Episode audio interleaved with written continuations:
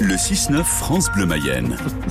Marcela Robin pour euh, l'actu, bonjour. Bonjour, première sur la météo également, les températures sont en baisse. Ouais, fait pas chaud ce matin, 2, 3 degrés, c'est ce que vous relevez au 02 43 60 11 11. 7 à 9 degrés pour les maximales avec un ciel qui va rester bien nuageux aujourd'hui. Cela fait quasiment deux ans, jour pour jour, que la Russie a envahi l'Ukraine. La guerre a officiellement commencé le 24 février 2022. Depuis, le conflit a fait des centaines de milliers de morts. Le nombre est imprécis. Russes et Ukrainiens ont tendance à sous-estimer leurs pertes civiles et militaires. Ce qui est certain, c'est qu'un peu plus de 250 Ukrainiens vivent en Mayenne aujourd'hui. Parmi eux, Sviatoslav, 10 ans, cet écolier de la ville de Changé, près de Laval, a fui la guerre avec sa mère et son frère. Le garçon joue au foot dans le club de la ville et il s'intègre bien grâce à sa bonne maîtrise du français. Aujourd'hui, ça, se passe bien. Euh, j'apprends beaucoup de français et maintenant c'est mieux d'avoir euh, une progression du français euh, que la dernière fois quand j'ai arrivé en France. Maintenant c'est plus facile. Vu que j'ai deux, ans, j'habite et, et à l'école. Juste pour moi, c'est facile à apprendre mais euh, pour, euh, pour les autres, je, je pense pas.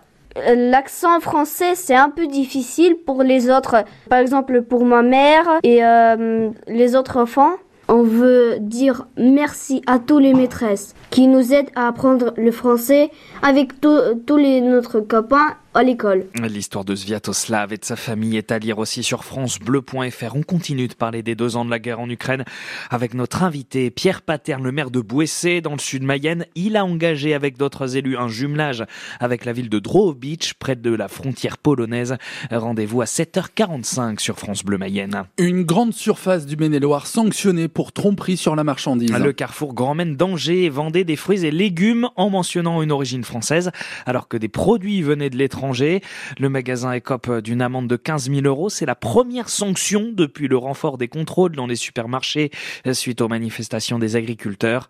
Le ministre de l'économie Bruno Le Maire a indiqué mercredi que 1000 établissements avaient été contrôlés ces derniers jours sur l'origine française des produits vendus. 372 étaient en non-conformité. Demain, ce sera à l'ouverture du Salon de l'agriculture à Paris. Emmanuel Macron va participer à un grand débat avec tous les acteurs de la filière.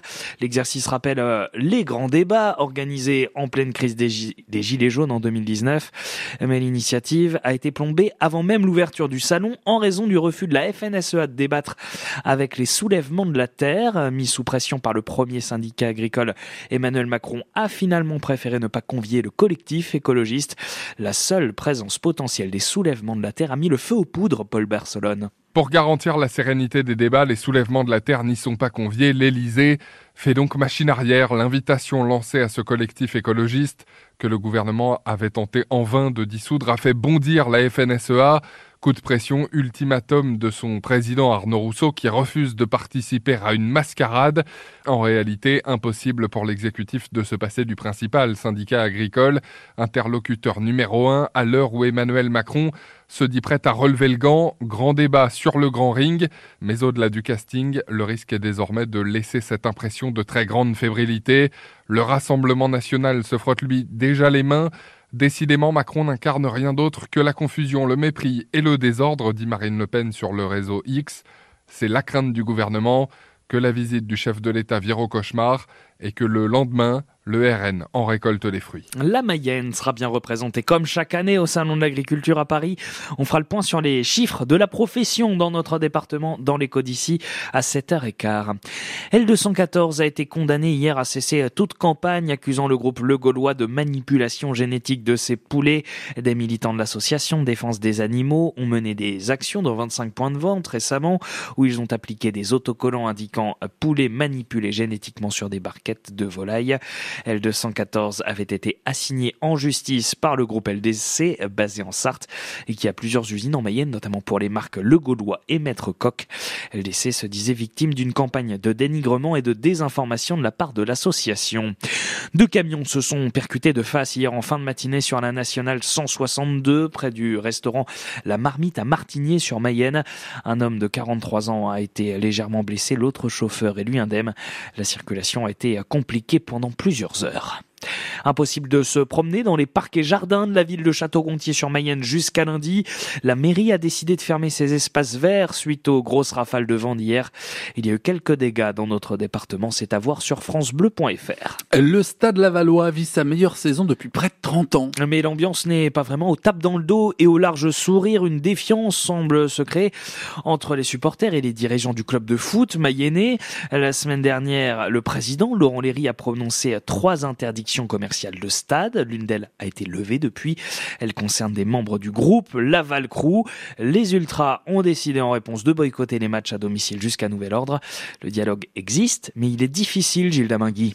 D'un côté, un président qui prône le vivre ensemble, le respect de l'adversaire, de l'adversité, sans violence ni dérapage. De l'autre, des supporters qui vivent assez mal les sanctions prononcées. Difficile de se comprendre, de trouver un terrain d'entente entre les deux camps. Philippe est un supporter de 64 ans qui n'appartient à aucun groupe. Il était à Nantes pour le match de Coupe de France et aimerait garder cet esprit qui régnait à la Beaujoire.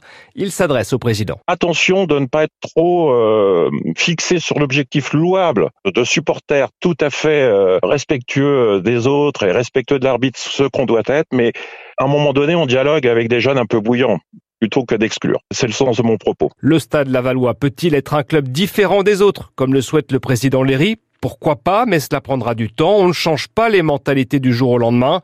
Mais il y a urgence, en revanche, à réconcilier une partie du public avec son club. Quelle solution pour vivre une belle fin de saison On demandera au président Tango Laurent Léry ce soir dans l'émission 100% Stade Lavallois.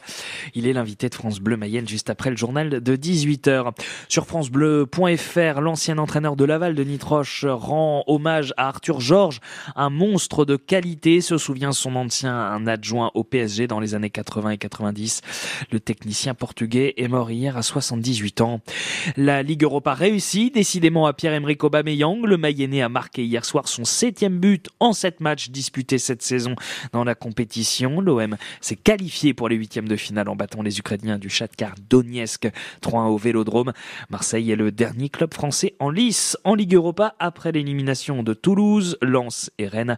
Les Bretons qui sont sortis avec les honneurs en battant le Milan AC hier soir 3-2.